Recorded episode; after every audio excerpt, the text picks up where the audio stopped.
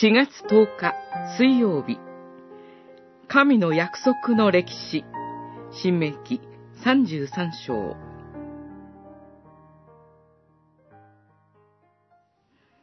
この言葉を彼はユダのために言った。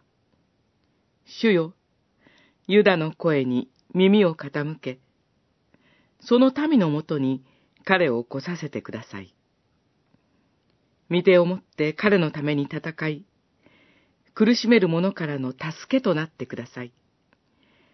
三十三章七節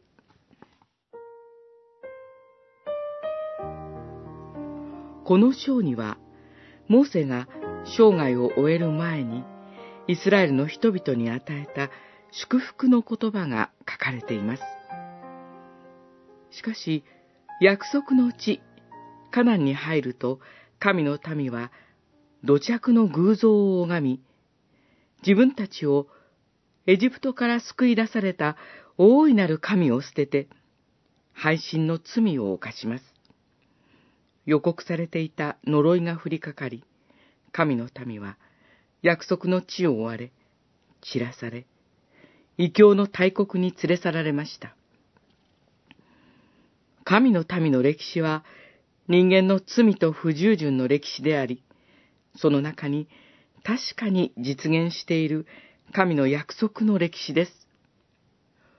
補修の後、あなたの神、主のもとに立ち返り、御声に聞き従うならば、再び集めてくださる、という回復の約束は実現しました。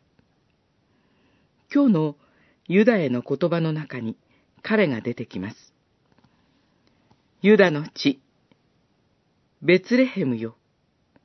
お前から指導者が現れ、私の民、イスラエルの牧者となる。マタイによる福音書、二章六節と言われていたことも思い出されます。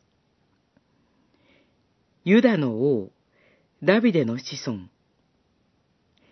約束の救い主、イエス・キリストの十字架による罪の許しがなければ、私たちも神の見前に立ち得ないものです。間もなく、受難週が始まります。罪深い私たちのために用意された救いを、心深く受け止めたいと思います。